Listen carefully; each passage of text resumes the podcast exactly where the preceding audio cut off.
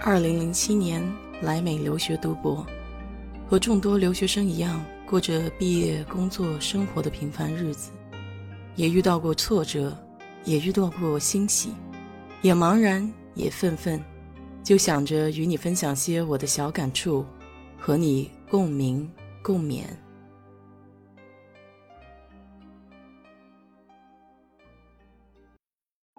嗨，你好。我是 DJ 水色淡子，今天给大家推荐一部纪录片，叫《美国工厂》。这部片子很有意思，可以看到中美文化在一个工厂内的碰撞。《美国工厂》讲的是中国工厂福耀玻璃在美国设厂的事，中国的管理模式与美国制造行业的文化差异，引起了一场劳资冲突和社会风波。在中美贸易摩擦的当下，特别是本片的监制是奥巴马夫妇，他们其实并没有参与拍摄，而是在本片获得2019年圣丹斯电影节之后，他们买下了出品公司。有前总统的声誉，这部纪录片尤其引人关注。故事源于2008年的经济危机，受到波及的俄亥俄丹腾市。没有能躲过这波浪潮，龙头企业、税收和就业的大户通用汽车关闭了当地的工厂，导致几千多个当地居民被迫下岗，生活难以为继。制造业回暖是非常缓慢的，直到2015年，对于丹顿市的这个工厂而言，才出现了转机。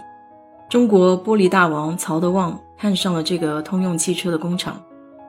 投资了将近六亿美元，在这里建成了全球单体最大的汽车玻璃制造工厂。不要美国，福耀玻璃集团一开始找到当地的纪录片导演，希望可以给工厂拍摄一部宣传片，但是对方拒绝拍摄。于是福耀董事长曹德旺便开明的回应：“那就让他们拍一部他们想拍的影片，怎么拍都可以。”于是，我们看到了现在的美国工厂的样子。当年曹德旺到美国投资建厂是备受瞩目的，《华盛顿时报》还刊发了头版。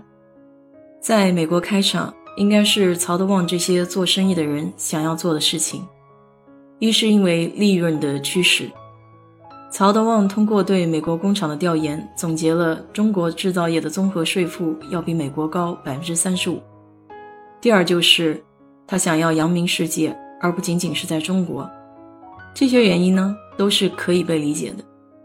不过，我想他可能也没有预估到，在美国开厂有如此多的不一样需要面对。最开始的时候是貌似的双赢局面。曹德旺选择在这里开工厂，不仅是看上了美国的成本比中国低，而且还有当地政策的扶持，政府和居民也敞开了怀抱欢迎。既能缓解严峻的就业问题，又能提高 GDP，所以在利益的驱使下，大家也是奔着求同存异去的。面子上一团和气，可是里子暗流翻涌。当工厂正式投入生产后，潜在的问题就暴露无遗了。纪录片《美国工厂》第一次给你直观展示中美劳动力的截然不同。中国的普通工人心态比较平和。每个月两天假，一年回一次家，认真专注工作期间不许闲聊，对领导的指示也言听计从。这些在美国人看来是牺牲自我的行为，换来的是高效的生产力。中国工厂的其中一条流水线，一天就能够生产七千片的玻璃。